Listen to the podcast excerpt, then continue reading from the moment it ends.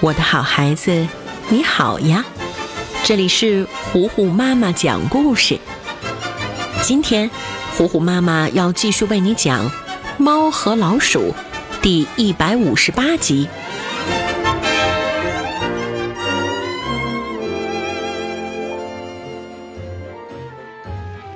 女巫们正在屋子里调制最新的药水，他们坚信这个倒霉催的药水今天晚上肯定能在魔法大赛中拿冠军，眼看着就快成功了。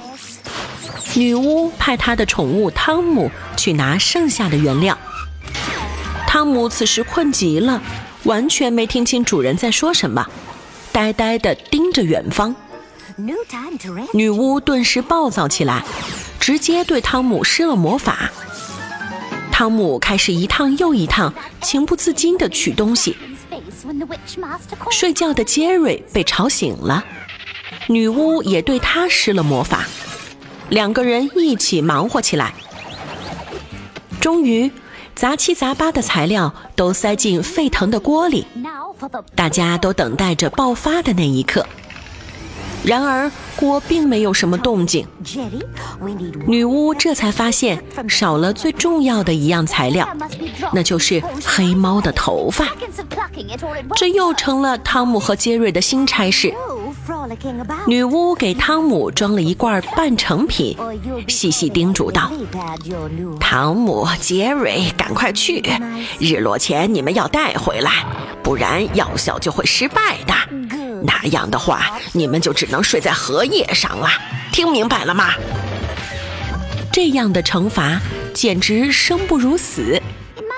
两个相爱相杀的小冤家立刻出发，很快便在森林里听到了黑猫的声音。哦，美丽的图多，你愿意嫁给我吗？一只神经的猫咪正在向一只青蛙表白呢，把汤姆和杰瑞看得目瞪口呆。两个人缓过神儿来，才发现黑猫是在练习向一个名叫图多的公主表白。汤姆和杰瑞管不了那么多了，先趁机上去抓头发吧，采取两面夹击的方法。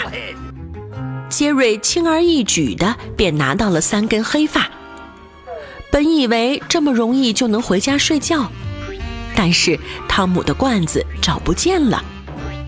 他们正准备在地上找罐子，那只叫图多的公主猫咪来了。它漂亮娇媚，把大家的目光通通吸引过去。黑猫立刻跟在猫姑娘后面，赤裸裸的表白。汤姆也把药水的事儿抛到了脑后，屁颠儿屁颠儿的跑了过去。两个人顿时被迷得神魂颠倒，打算用武力来解决问题。赢的那一方便能够得到美丽的猫姑娘，而输的则要和另一只丑八怪在一起。比赛还没开始。黑猫就先发制人，把汤姆当作弓箭射了出去。汤姆又飞回来，压扁了黑猫。嗯，这一轮还算是势均力敌。接着，比赛正式开始。